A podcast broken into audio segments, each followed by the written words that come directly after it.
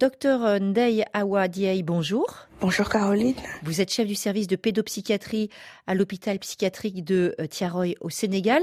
Est-ce qu'en consultation, vous recevez des enfants qui présentent des signes de surexposition aux écrans?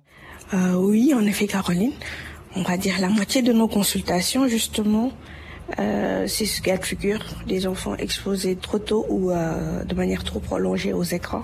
Les consultations, c'est à l'initiative des parents ou c'est parce qu'ils ont été conseillés, par exemple, par l'entourage ou par un instituteur? Bon, on va dire les trois cas de figure se présentent. Les parents arrivent seuls. Parfois, c'est l'école qui leur impose la consultation. Et parfois, c'est même les grands-parents qui viennent avec l'enfant en consultation. Et quels sont les signes qui poussent ces familles à consulter?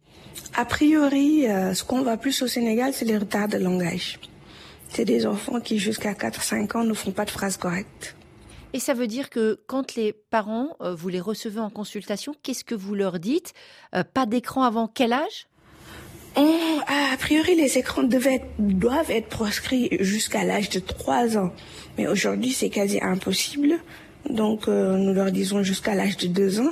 Et entre 2 et 3 ans, vraiment d'encadrer les moments d'exposition aux écrans. Merci beaucoup, professeur Ndeye Awadiaye. Tout à l'heure, dans Priorité Santé, nous allons parler de la famille et en particulier de l'enfant préféré. Un choix assumé ou non, parfois même incontrôlable. Comment expliquer chez certains parents ce déséquilibre dans l'affection envers l'un des enfants? Quelles conséquences pour les relations au sein de la fratrie et pour le développement des frères et sœurs? Vos questions, vos témoignages et la réponse d'une spécialiste, ce sera à 9h10 temps universel.